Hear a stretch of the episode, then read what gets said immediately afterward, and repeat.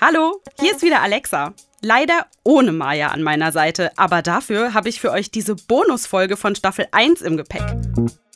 Und ich freue mich riesig darüber, denn ihr habt uns gesagt, dass ihr unsere Hörspiele am Ende immer total gerne hört. Und da haben wir uns gedacht, lasst uns doch einfach eine eigene Hörspielepisode veröffentlichen. Mit allen Geschichten am Stück. Also dann, viel Spaß beim Geheimnisse lüften, Bauchweh heilen und verzaubern lassen.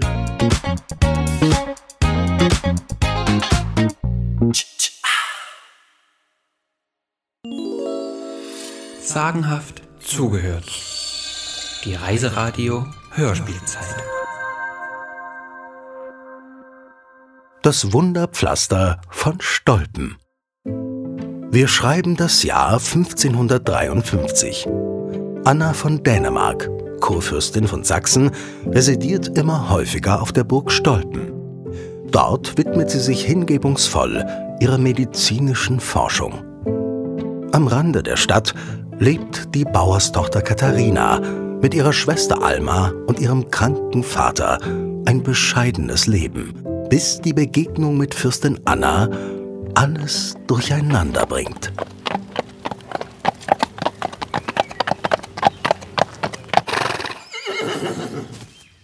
Und Alma, was sagst du dazu? Sind das nicht großartige Neuigkeiten? Katharina war noch immer ganz aufgeregt, als sie ihrer Schwester Alma von dem Morgen erzählt, der ihr ganzes Leben verändern könnte. Katharina brachte Anna, der Kurfürstin von Sachsen, Gemahlin von Kurfürst August I., wie jeden Tag frische Kräuter auf die Burg und stellte diese, wie sie befohlen wurde, vor die Tür von Annas Kammer. Eines Tages, als sie sich unbeobachtet fühlte, konnte sie nicht widerstehen und spähte durch das Schlüsselloch. Was sie dort sah, war kein gewöhnliches Zimmer, sondern eine Art Labor. Lange konnte sie den Blick nicht hineinwerfen, denn es war doch ausgerechnet die Kurfürstin selbst, die sie beim Spionieren erwischte. Anstatt sie jedoch zu tadeln, lobte Anna ihre Neugier und machte ihr ein Angebot, das sie nicht ausschlagen konnte. Sie, die einfache Bauerstochter, soll bei der Kräutermutter Anna, wie man sie oft nannte, in die Lehre gehen. Doch Almas Reaktion auf die Neuigkeit war mehr als verhalten. Das ginge so nicht. Sie würden sie dringend auf dem Hof brauchen. Auch wenn es sicherlich eine Ehre ist, von der Kurfürstin Anna auserwählt worden zu sein und bei ihr Pflanzenheilkunde zu lernen, aber dem Vater ging es schlecht. Er könnte vor lauter Bauchschmerzen kaum noch das Feld bestellen. Ich verstehe dich, aber so eine Gelegenheit bekomme ich nie wieder. Wenn ich es nicht mache, dann suchen Sie sich vielleicht eine andere, die Sie unterrichten kann. Doch ihre Schwester machte zwar gute Miene zum bösen Spiel und meinte, dass sie sie nicht abhalten würde, betonte aber gleichzeitig, dass es dem Vater das Herz brechen werde. Katharina machte in der Nacht kein Auge zu, so sehr beschäftigte sie die Entscheidung, die ihr Leben vielleicht komplett auf den Kopf stellt. Doch auf der anderen Seite stand ihr kranker Vater, der jede nur erdenkliche Unterstützung gebrauchen kann. Schweren Herzens fasste sie den Entschluss, hier zu bleiben und ihrer Familie zu helfen. Gleich morgen früh wollte sie es Alma und ihrem Vater sagen. Es ist die richtige Entscheidung. Vielleicht hat der Vater recht und ich gehöre wirklich nicht in diese Hexenküche, wie er sie nennt. Als Hokuspokus hat er die Pflanzenheilkunde der Fürstin verspottet. Er hat mir sogar gedroht, dass ich nie mehr wiederkommen müsse, wenn ich mich für die Lehre bei der Kräutermutter entscheide. Doch als sie sah, wie sich der Vater vor Schmerzen im Schlaf krümmte, brach es ihr schier das Herz. Und so beschloss sie zu gehen und vielleicht ein Medikament zu finden, das sein Leiden lindert, auch wenn sie in Kauf nehmen musste, für ihn damit als Tochter gestorben zu sein. Also packte Katharina das Nötigste zusammen, öffnete so leise wie möglich die knarrende Tür und verließ ihr Elternhaus, ohne zu wissen, ob es ein Abschied für immer sein wird. Die ersten Tage auf Burg Stolpen waren aufregend. Die Kurfürstin war gut zu ihr und weihte sie in ihrem Labor in die Lehren der Naturheilkunde ein. Anfangs machten ihr die brodelnden Kessel und Apparaturen noch Angst. Schließlich hatte sie so etwas noch nie gesehen. Anna forschte unermüdlich. Ihre Arzneien stellte sie sogar den örtlichen Medizingelehrten zur Verfügung. Und trotz der vielen Arbeit hatte sie doch immer auch ein offenes Ohr für Katharinas Sorgen um ihren Vater. Katharina, geh und besorge mir Kümmel. Ich bin mir sicher, du weißt, wo du den mit den vollsten Blüten bekommst. Und das wusste Katharina. Nirgends wuchsen so prächtige Kümmelpflanzen wie auf der Wiese hinter dem Haus ihres Vaters und ihrer Schwester. Aber sollte sie da wirklich hingehen? Schließlich war sie durch ihre Entscheidung für ihren Vater höchstwahrscheinlich gestorben. Ich weiß nicht, ob das so eine gute Idee ist. Ich finde bestimmt noch an einem anderen Ort wilden Kümmel. Auf der anderen Seite, vielleicht geht es dem Vater ja schon wieder besser und er ist mir gar nicht böse. Dann könnten wir uns versöhnen. Nimm deinem Vater eins von meinen Magenpflastern mit. Wenn ihn noch heftige Bauchschmerzen quälen, wird ihm das helfen. Er soll sich erst etwas von der Paste auftragen und sich dann einen Bauchwickel anlegen. Wie ein großes Pflaster eben. Aber davon haben wir doch nur so wenige. Und es gibt schon eine Warteliste, auf der die halbe Hofgesellschaft steht. Das kann ich nicht annehmen. Er soll das Pflaster als Bezahlung für die Pflanzen ansehen. Und weißt du, Katharina, es geht bei der Medizin nicht um den Rang, sondern darum, denen zu helfen, denen es nicht gut geht.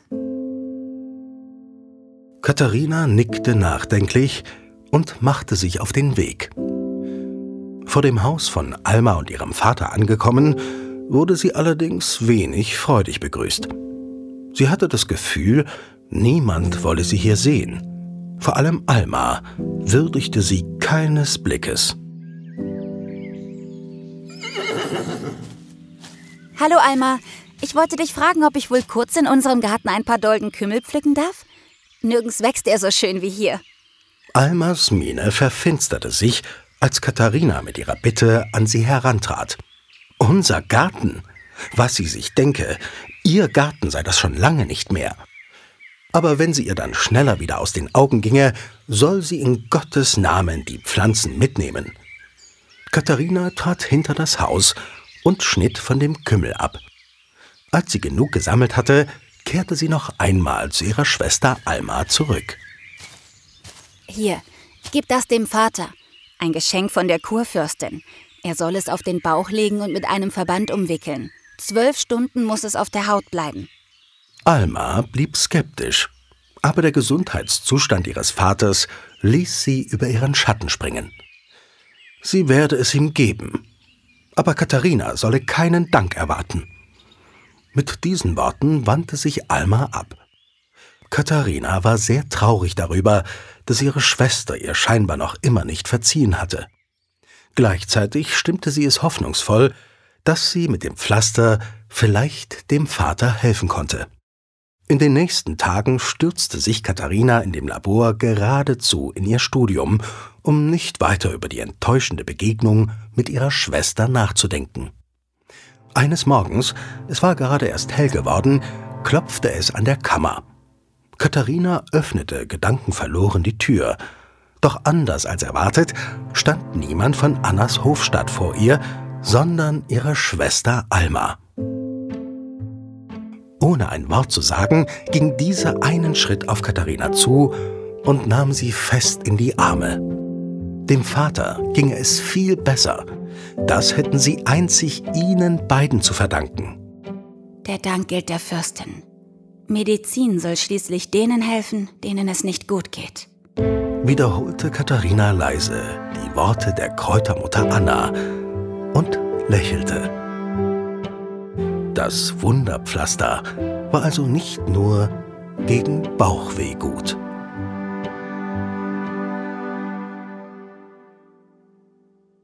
Die zwei Kasper Es ist später Nachmittag, als Luise mit ihren Eltern, mit denen sie ihre Ferien auf der Burg Hohenstein verbringt, suchend auf dem Burggelände auf und abläuft. Über die hohen Festungsmauern schafft es die Sonne nur noch an wenigen Stellen. Nach der langen Wanderung klangen ihre Schritte nun nicht mehr wie munteres Pferdegetrappel auf dem Kopfsteinpflaster, sondern eher wie die eines schlurfenden Kamels. Aber sie mussten ihn finden. Irgendwo musste er doch sein. Die Rede war nicht etwa von ihrem kleinen Bruder. Luise hatte keine Geschwister und war auch nicht böse darüber. Es war auch kein Hund, obwohl sie sich eigentlich nichts sehnlicher wünschte, sondern es ging um Fridolin. Fridolin ist ein kleiner Kasper an einem Schlüsselring. Diesen Anhänger hatte sie von ihrer Oma geschenkt bekommen und er bedeutete ihr alles. Jetzt ist er weg.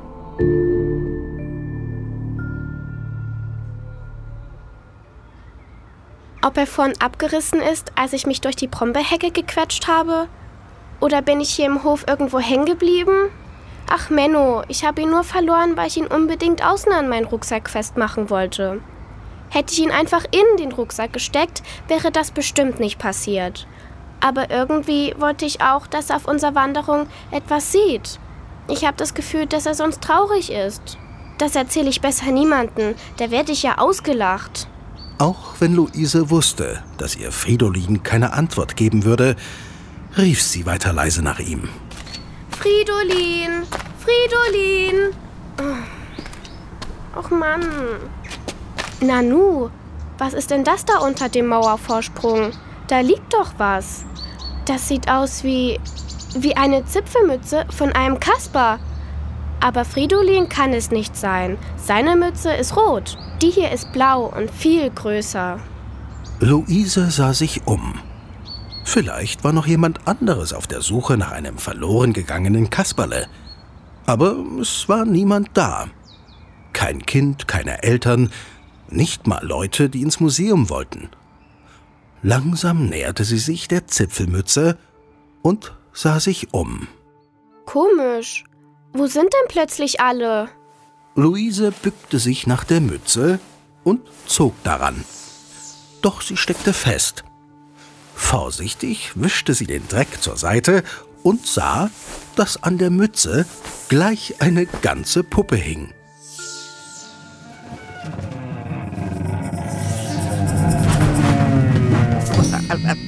Au, das zieht. Hilf mir hier raus. Los, bitte. Hä? Ein Kasper? Du kannst ja sprechen, aber du bist doch eine Handpuppe. Wie geht das denn? Äh, ja, das erkläre ich dir, wenn du mich hier befreit hast. Versprochen. Luise tastete vorsichtig die Wände der kleinen Mauernische ab. Die Mauer war schroff. Das filzige Gewand des Kaspers hing tatsächlich an einem rostigen Nagel. Du hängst wirklich fest. Aber wenn ich an deinem Hemd ziehe, dann reißt der Stoff. Besser als hier ewig mein Dasein fristen zu müssen. Na los, mach schon. Und Luise zog fest an dem Kasper. Mit einem Ratsch riss wie befürchtet der Stoff ein.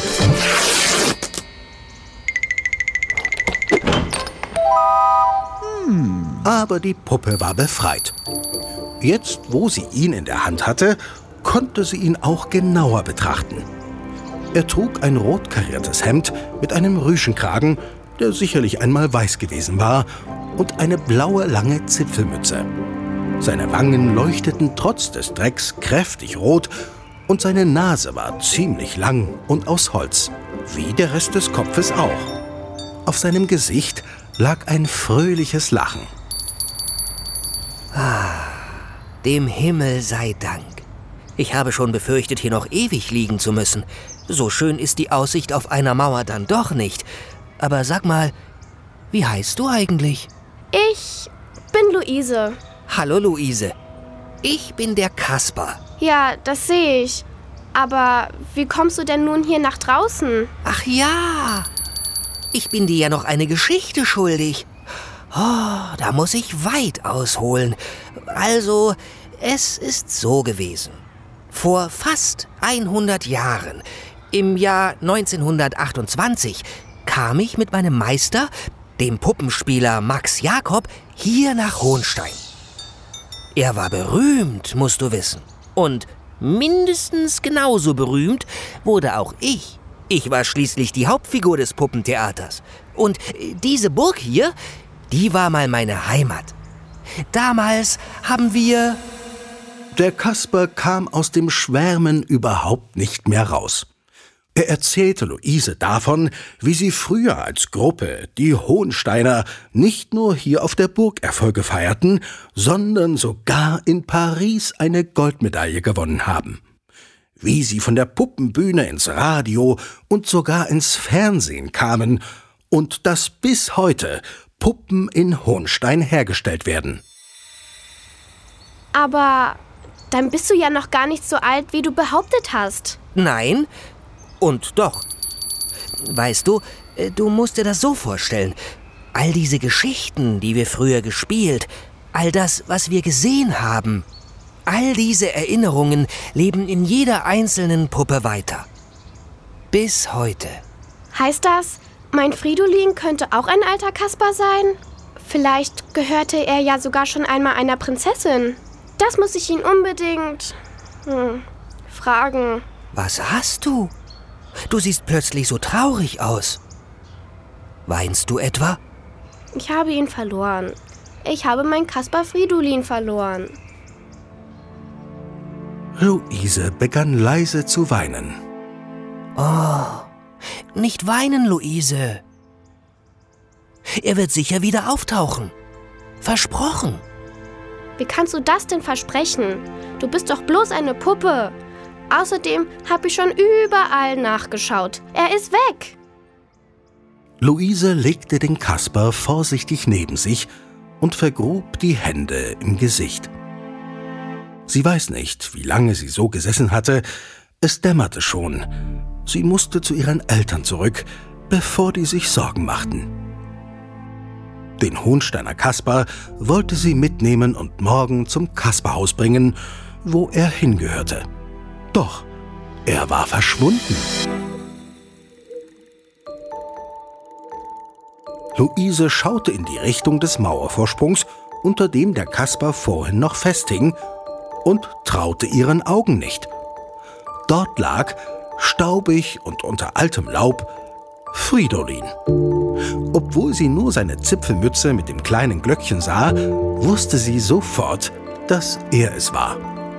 Sie hob ihn behutsam auf, klopfte den Dreck ab und drückte ihn ganz fest an sich. Ah, endlich! Ich werde dich nie mehr verlieren, kleiner Fridolin. Und vielleicht erzählst du mir ja irgendwann deine Geschichte. Luise betrachtete ihre Puppe und hatte kurz das Gefühl, dass sie ihr zuzwinkerte.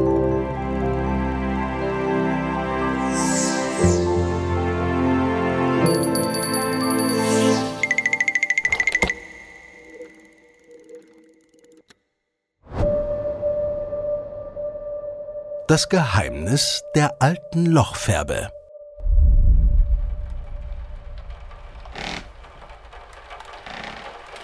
Wie viele Kisten haben wir noch? Noch fünf. Papa, das reicht niemals für deine ganzen Bücher. Magst du nicht wenigstens ein paar aussortieren? Ernsthaft? Da sind ja sogar welche doppelt dabei. Hier, das eine hast du gleich dreimal. Nichts da. Was du meinst, sind zum Teil Ausgaben aus verschiedenen Jahren. Wenn du dich ausführlich mit ihnen beschäftigst, wirst du merken, dass sich manche Geschichten im Laufe der Zeit verändert haben. Gerade mündlich überlieferte Sagen variieren, je nach Quelle. Klingt ein bisschen wie stille Post. Der Vergleich ist gar nicht schlecht. Hier und da wird nach Belieben noch etwas dazu gedichtet, ausgeschmückt oder weggelassen. Ganz nach den eigenen dramaturgischen Vorstellungen. Danke, reicht. Bevor du mir jetzt noch einen Vortrag hältst. Aber warum wundere ich mich eigentlich? Einmal Lehrer, immer Lehrer. Das Lehren, Belehren, wirst du dir so schnell auch in deiner Freizeit nicht abtrainieren, ne? Ein klein wenig vielleicht. Aber dafür habe ich jetzt in den Ferien umso mehr Zeit, mich meinem Arbeitzimmerausbau und vor allem meiner Büchersammlung zu widmen. Weißt du eigentlich, in was für einem geschichtsträchtigen Haus du aufgewachsen bist? Äh, nö. Setz dich. Ich erzähle es dir. Achtung, Achtung, hier spricht der Märchenonkel. Ruhe bitte. Ich wiederhole, hier spricht der Märchenonkel. Willst du die Geschichte nun hören oder nicht? Aber wir haben doch eh nur so wenig Zeit, bis ich wieder los muss. Ich würde hier jetzt lieber durchziehen und wenigstens noch die Regale leer kriegen. Gut, dann nicht. Aber dann wirst du auch nie erfahren, was es mit dem Schatz auf sich hat, der sich hier auf diesem Grundstück befinden muss und bis heute nicht gefunden wurde. Oh Mann, Papa. Meinst du nicht, ich bin ein bisschen zu alt für Schatzgeschichten? Okay. Na los. Drei Stunden wird's ja nicht dauern. Äh, zweieinhalb. Also, äh, wenn ich mich recht erinnere, dann hat damals, die ganze Geschichte liegt schon etliche Jahrhunderte zurück, genau an der Stelle, an der unser Haus gebaut wurde, einmal ein kleines Holzhaus gestanden. Die Lochfärbe. Gewohnt haben dort die Eheleute Schöne, zusammen mit einem ganz besonderen dritten Mitbewohner, einem kleinen, koboldähnlichen Männlein in einer braunen Kutte. Oh Mann, schon im Mittelalter hatte jede WG mindestens einen schrägen Vogel, wie es scheint. Aber woher weißt du denn, dass das Haus an genau dieser Stelle stand? Weil wir im ehemaligen Postgebäude von Sebnitz wohnen. Und davor befand sich nun mal besagte Lochfärbe hier. So sagt es zumindest die Legende. Aha. Aber wo war ich? Bei dem Ehepaar mit ihrem seltsamen Hausgeist. Ach ja, richtig. Das darfst du dir jetzt aber nicht so vorstellen, dass sie gemeinsam am Tisch gesessen hätten. Vielmehr duldete das Ehepaar die Anwesenheit des kleinen Männchens. Feste Zeiten zum Erscheinen hatte es nicht. Oft sahen sie es die Treppe vom oberen Stockwerk hinabsteigen und mindestens genauso oft führte sein Weg schnurstracks zu einem alten Herd, den die Eheleute nicht mehr benutzten. Dort verschwand er dann binnen Sekunden spurlos. Sie waren sich sicher, dass irgendwo rund um den alten Herd ein Schatz versteckt sein musste. Weil er an einem alten Ofen verschwunden ist? Und dass sie überhaupt mit einem Kobold unter einem Dach lebten, das wunderte sie nicht? Auch ein bisschen strange, oder? Na, die beiden fanden es wahrscheinlich verdächtiger, zu einem Ofen zu gehen, der überhaupt nicht mehr in Betrieb ist. Aber ein noch viel untrüglicheres Zeichen deutete für sie darauf hin, dass es hier einen Schatz geben musste. Eine glühende Kohle. Okay, das hätte mich vielleicht auch gewundert. Siehst du? Jetzt kannst du dir auch vorstellen, dass die Neugier der beiden irgendwann nicht mehr im Zaum zu halten war.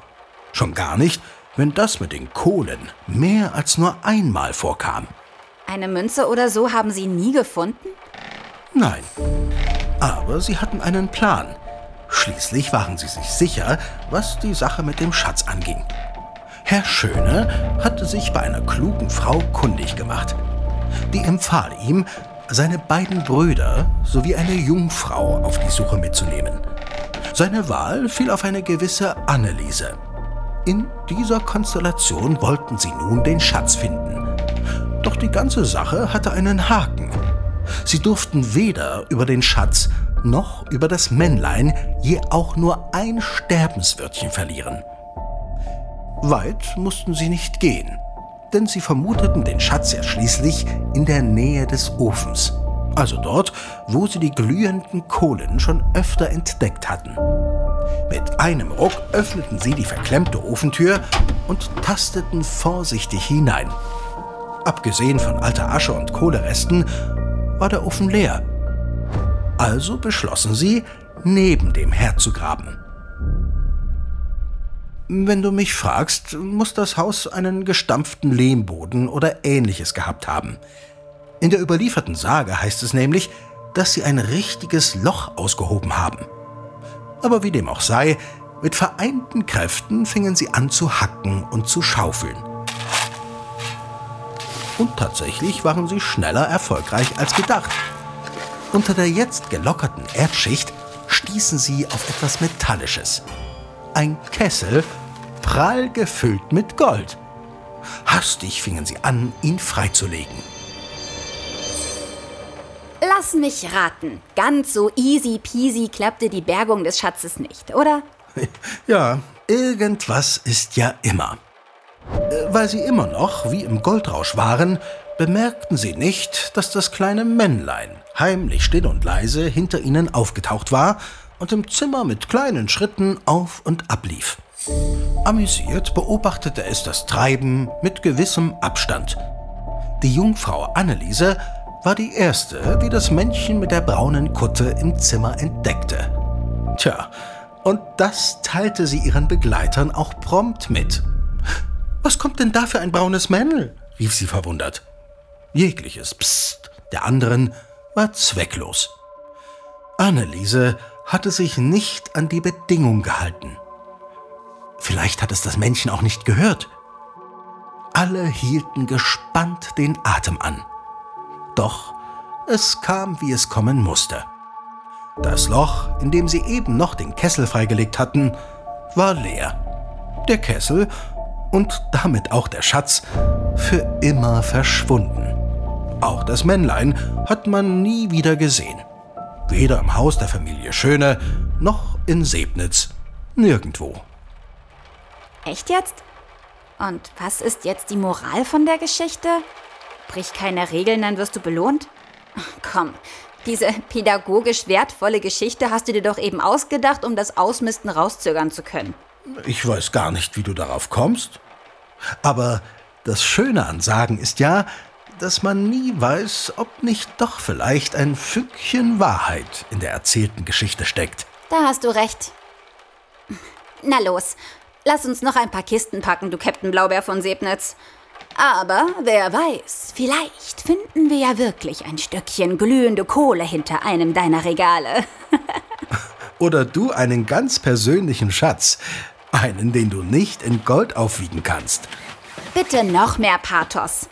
Aber ich glaube, einen kleinen habe ich gerade wirklich gefunden. Oh je, jetzt klinge ich schon fast wie du. Es sind die Geschichten, die die Zeit überdauern. Besser hätte ich es auch nicht sagen können.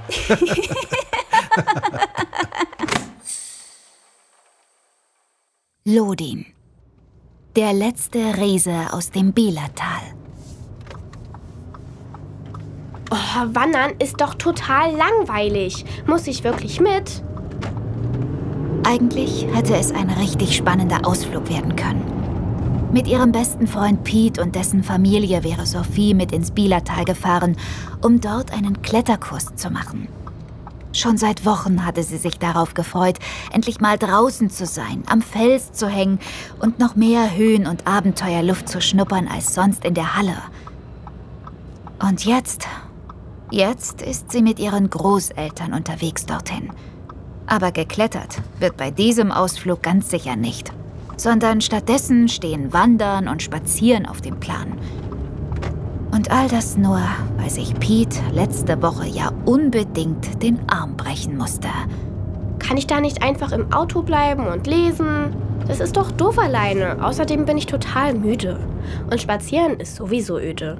Bitte, bitte, bitte. Sophies Großeltern schauten sich schmunzelnd an, überlegten mit einem lauten Hm und machten ihr dann ein Angebot, von dem sie sich sicher waren, dass ihre Enkelin das gar nicht ausschlagen kann. Erst würden sie zu den Herkulessäulen wandern und auf dem Rückweg einen riesigen Eisbecher essen. Mit Schokostreuseln? Die Großeltern waren einverstanden und Sophie auch besänftigt. Also fuhren sie los zur Schweizer Mühle. Von dort aus wollten sie ihre Tour starten. Am Wanderparkplatz angekommen, packten sie jeder noch eine Flasche Wasser ein und marschierten los. Sophie träumte beim Laufen von ihren nächsten Kletterabenteuern mit Pete und bemerkte gar nicht, dass sie langsam aber sicher vom Wanderweg abkam. Vor einer glatten Felswand blieb sie stehen und schaute sich um.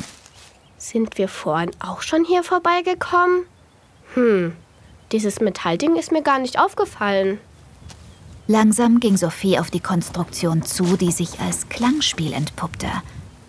Neugierig nahm sie den daran befestigten Holzschlegel und fuhr die unterschiedlich langen Metallrohre entlang, bis eine kleine Melodie entstand.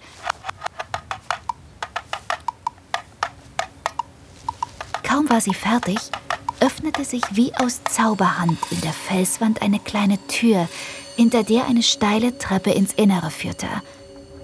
Sie musste mit der Tonreihenfolge einen Mechanismus ausgelöst haben, der einen Geheimgang geöffnet hat. Wow, das ist ja wie bei Alice im Wunderland. Sophie zögerte nicht lange und schritt die glitschigen Stufen nach unten.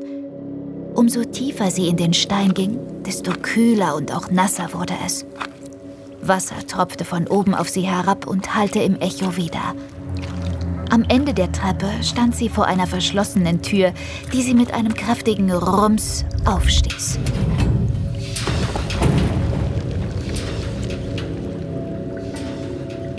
Wo bin ich hier? Ist es noch dieselbe Gegend? Sieht schon irgendwie genauso aus. Wenn ich schon so eine seltsame Treppe runtergehe, hätte ich ja wenigstens ein verwunschtes Labyrinth erwartet.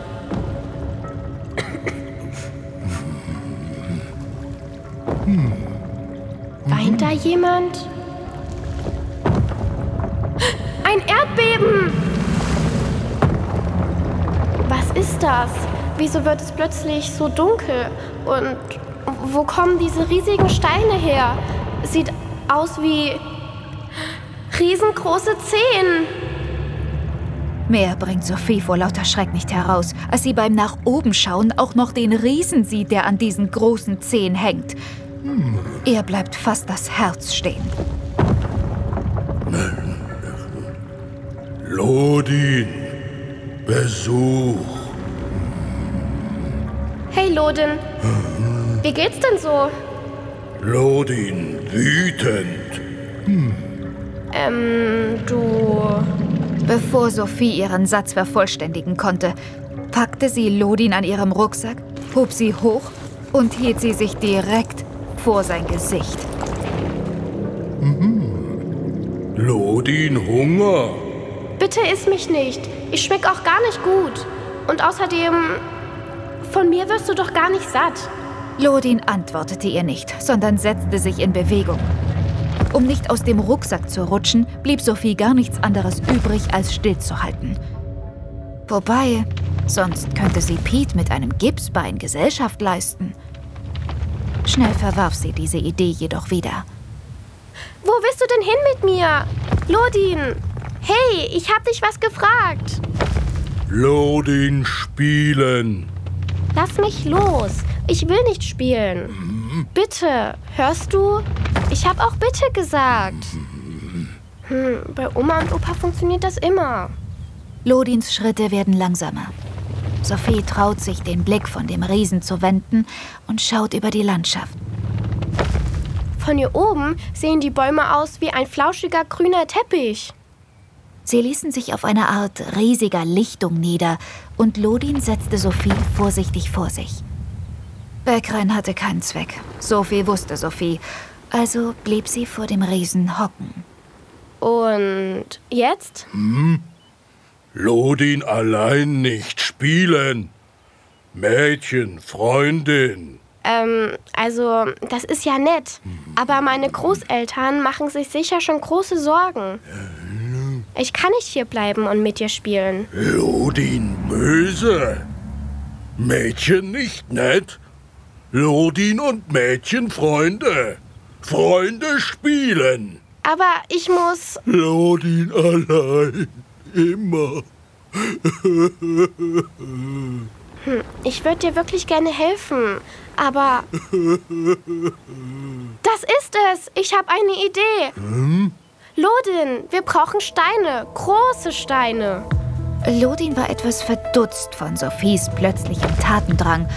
Aber um ein Mittel gegen seine Einsamkeit zu finden, tat er wie ihm befohlen und holte die geforderten Steine. Sophie kratzte mit einem Stock derweil eine Skizze in den staubigen Boden.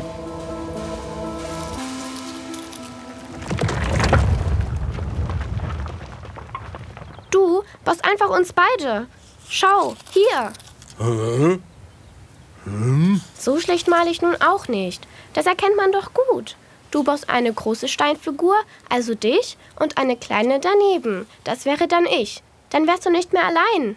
Lodin, Freunde. Lodins Augen strahlten unter seinen buschigen Augenbrauen und er fing eifrig an, die Steine aufeinander zu setzen. Gedankenverloren tüftelte er an verschiedenen Formen und Größen. Ich schätze, du brauchst mich hier nicht mehr. Ich würde dann mal wieder gehen. Vergessen werde ich dich nicht, versprochen. Sophie, Freundin, Ehrenwort. Sophie machte sich auf den Rückweg zu dem Fels, durch den sie gekommen war. Kurz bevor sie die Tür erreichte, hörte sie aus der Ferne ein freudiges Lodin fertig. Lodin und Sophie. Hihi.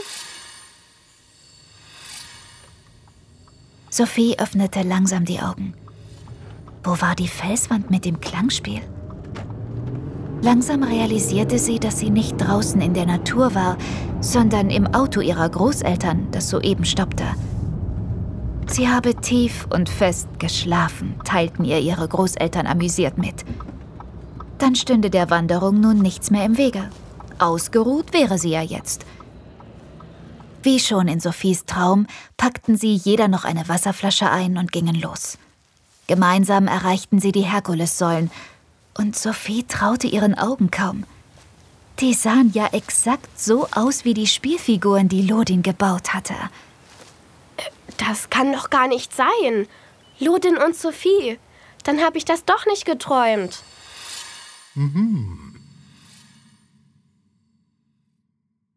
Die Schmugglerin im Kirnitschtal. Der Ausbau der Eisenbahn in Europa am Ende des 19. Jahrhunderts änderte das Geschäft für eine Schmugglerin wie Anushka radikal. Auf einmal konnte man innerhalb von zwei Tagen von Paris bis nach Konstantinopel fahren, beziehungsweise innerhalb von 32 Minuten das acht Kilometer lange Kirnitschtal durchqueren, welches zwischen Bad Schandau und Böhmen liegt. Für meine Reise kann ich nur selten auf die Innovation des Verkehrswesens zurückgreifen. Zu hoch ist das Risiko. Würden die schnüffelnden Grenzer mein Gepäck kontrollieren und meine gestohlenen Ikonenbilder aus dem Mittelalter finden, die ich aus Serbien quer durch Österreich, Ungarn bis hin zum Deutschen Kaiserreich geschmuggelt habe, boy, boy, dann wäre es vorbei mit der Freiheit. Aber als junge Frau von Welt darf man sich nicht vor der Zukunft verschließen. Daher habe ich schon gestern beschlossen, heute mit meiner ganzen Fracht zu Fuß das Riesengebirge zu überqueren. Vorbei an den Kontrollen und auf dem direkten Weg bis zur Grenze, um endlich deutschen Boden unter den Füßen zu haben. Aber meine Reise war dort noch lange nicht zu Ende. Von der Wanderung müde kaufte ich mir ein Ticket für die neu eröffnete Kirnitztalbahn. Eine direkte Verbindung nach Bad Schandau, wo meine Geschäftspartner mir endlich gutes Geld für meine Ware und meine harte Arbeit geben würden, gab es nicht. Im Nachhinein wünsche ich mir, ich hätte mir einfach ein Pferd geklaut. Nachdem Anushka ihr Ticket ordnungsgemäß im Kassenhäuschen erworben hatte, setzte sie sich in die kleine, gemütliche und damals hochmoderne Straßenbahn. Ihren Koffer hiefte sie auf den Platz neben sich. Niemand störte sich daran, dass sie aufgrund ihrer anstrengenden Reise quer durch den Balkan nicht besonders gut roch. Jeder rauchte entweder Pfeife, Zigarre, Zigarillo und die ganz Jungen sogar Zigarette.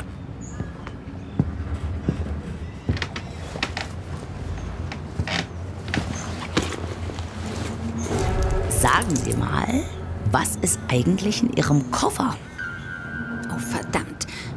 Man hatte mich bereits davor gewarnt, dass ältere Damen hier in Sachsen besonders neugierig sind. Da hat eine Oma eine bessere Spürnase als fünf Grenzer zusammen. Ähm, Nera Zumem. Verkaufen Sie mich nicht für blöd. Ich habe Sie vorhin mit dem Schaffner beim Fahrkartenkauf reden hören. Sie sprechen gutes Deutsch. Wo kommen Sie denn her, wenn ich fragen darf? Verzeihung. Ich würde gerne in Ruhe die Bahnfahrt genießen und bitte Sie, das zu respektieren. Oh, kommen Sie mir bloß nicht so, junge Dame. In Ihrem Koffer ist etwas Merkwürdiges. Das spüre ich. Ich habe ein ganz feines Näschen für Kriminalfälle, müssen Sie wissen. Ach du lieber Himmel, die Alte lässt ja überhaupt nicht locker. Ich brauche eine plausible Erklärung, um keine allzu große Aufmerksamkeit auf mich zu lenken. Kein Grund zur Sorge, gnädiges Fräulein. In meinem Koffer befinden sich lediglich alte Bilder. Nichts Wertvolles. Ein paar Mitbringsel aus meiner Heimat. Äh, wollen Sie vielleicht mal sehen? Nie im Leben kennt die sich mit dem Wert dieser Ikonen aus. Und der Raub ist A schon viel zu lange her und B in so einem kleinen Ort passiert, dass man ausgerechnet hier sicher nichts davon gehört hat. Ich habe meinen Kumpanen Dimitri beauftragt, die wertvollen Kirchenbilder unter einem doppelten Boden zu verstecken und oben Zeitungspapier, alten Plunder zur Tarnung draufzulegen. Hoffentlich hat er das ordentlich gemacht. Bilder? Nun ja, na dann zeigen Sie mal. Was sind Sie denn so nervös? Ich denke, Sie haben nur alte Stehrümchen dabei. Anuschka fiel auf einmal wieder ein, wieso sie eigentlich nie mit öffentlichen Verkehrsmitteln fährt. Okay, okay. Bitte schön, meine Liebe.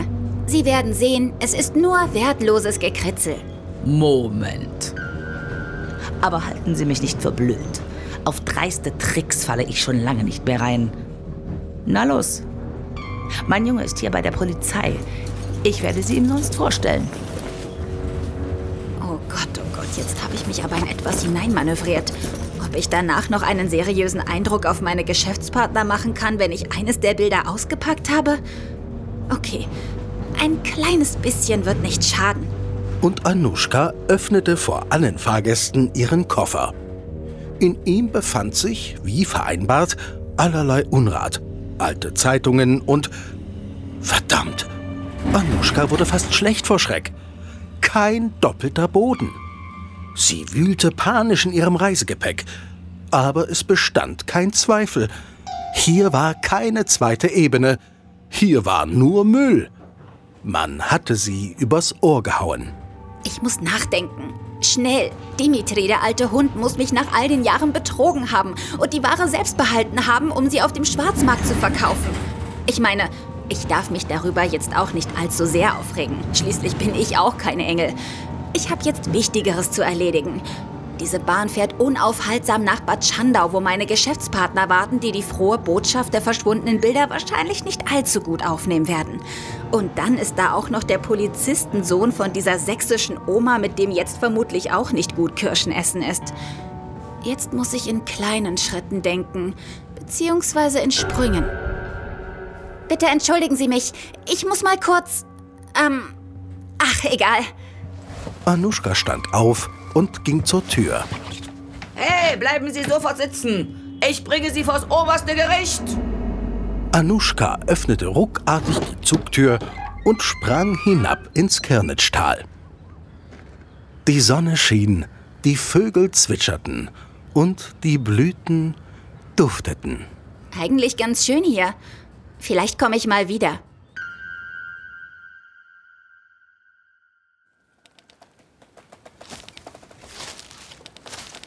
Merle, ich will zurück. Oh Mann, ey. Kleine Brüder sind auch nicht mehr das, was sie mal waren.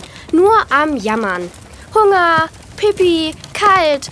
Oder was ist es diesmal? Wir sind schon mindestens hm, vier Stunden in dem Felsenlabyrinth. Die Zahlenmarkierung haben wir doch schon fast alle gefunden. Was suchst du denn noch? Ich hab Hunger. Und bei Papa im Rucksack sind die Gummibärchen. Der isst die doch jetzt bestimmt alleine auf. Jetzt übertreib mal nicht. Vier Stunden. Pff. Wenn die Gummibärchen deine einzige Sorge sind. Ähm. Äh, hier. Die habe ich für Pudernotfälle eingesteckt. okay, damit geht's noch eine halbe Stunde.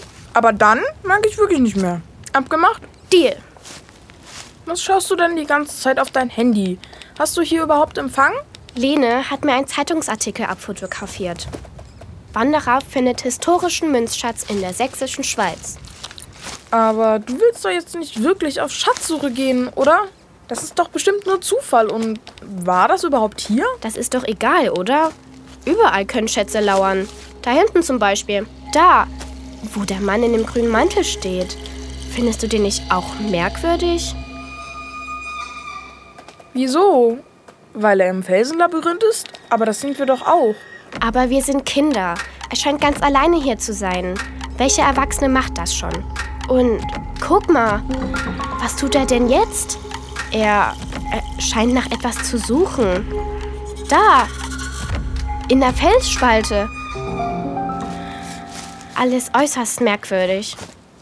Vielleicht hat er was verloren? Also ich finde, man sieht anders aus, wenn man etwas verloren hat. Bist du nicht heulend durch die Gegend gelaufen, als du mal deine orangene Mütze verbummelt hast? Hm? Okay, stimmt. Wenn man etwas sucht, ist man traurig. Und traurig aussehen tut er irgendwie nicht. Zumindest das, was man von seinem Gesicht unter dem Hut sieht. Lass uns mal näher rangehen. Dann können wir ihn noch besser beobachten. Aber wenn er ein Ganove ist, dann möchte ich lieber nicht so nah ran. Sei kein Angsthase. Komm schon. Du, Merle, siehst du das? Er hat so einen komischen kleinen Kasten in der Hand. Jetzt lässt er ihn in der Spalte verschwinden. Vielleicht ist das Sprengstoff. Das habe ich im Fernsehen gesehen. Die haben auch immer so kleine Päckchen und Geräte und dann Boom! Bye-bye Felsenlabyrinth. Aber du glaubst doch nicht, dass er hier das Labyrinth sprengen möchte, oder? Aber wenn er auf der Suche nach dem Schatz ist, also entweder den Resten von dem aus der Zeitung oder einem ganz anderen, ganz tief unter den Felsen, mit vielen Goldmünzen und Edelsteinen, da kommt er ja sonst gar nicht dran. Jetzt geht er zurück. Wahrscheinlich schaut er, was alles kaputt geht, wenn die Bombe hochgeht. Merle, wir müssen was tun. Da sind wir uns ja ausnahmsweise einig. Los, wir gehen zu ihm. Bist du verrückt? Ich gehe doch nicht zu einem Verbrecher und sag freundlich Hallo. Oh, doch, wir machen genau das. Ich habe da eine Idee. Wir verwirren ihn. Das klappt im Film auch immer.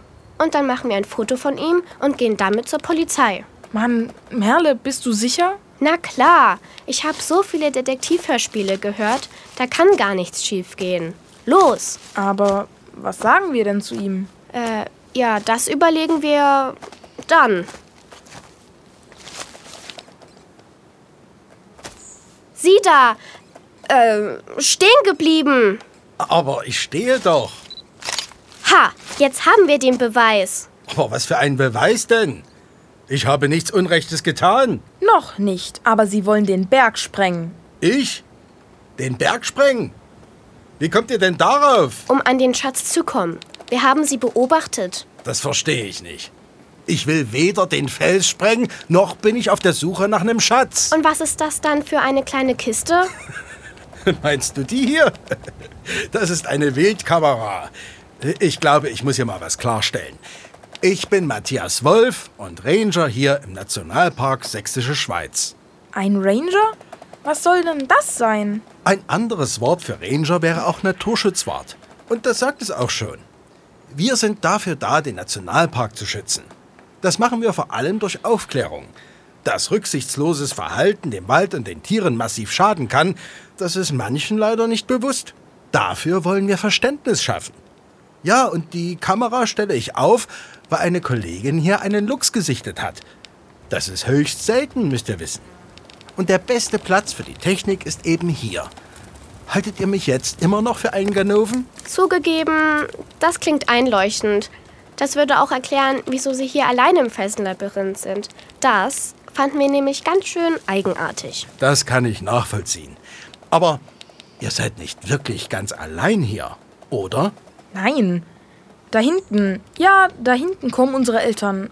Mist. Die haben bestimmt schon alle Zahlen gefunden und uns fehlen noch drei. Aber dafür habt ihr eine spannende Geschichte über einen vermeintlichen Verbrecher im Gepäck, den ihr mutig davon abgehalten habt, das Labyrinth dem Erdboden gleichzumachen.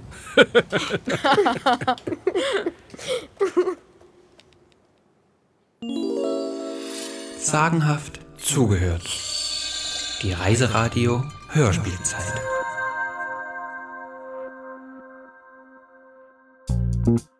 Schaut doch gern noch mal in die Shownotes. Dort findet ihr neben hm. allen Infos und Links zur Folge außerdem die Textversion des hm. Podcasts zum Nachlesen. Das Reiseradio Dein Urlaub beginnt im Ohr ist eine Produktion von Hey, die Hörerlebnisagentur.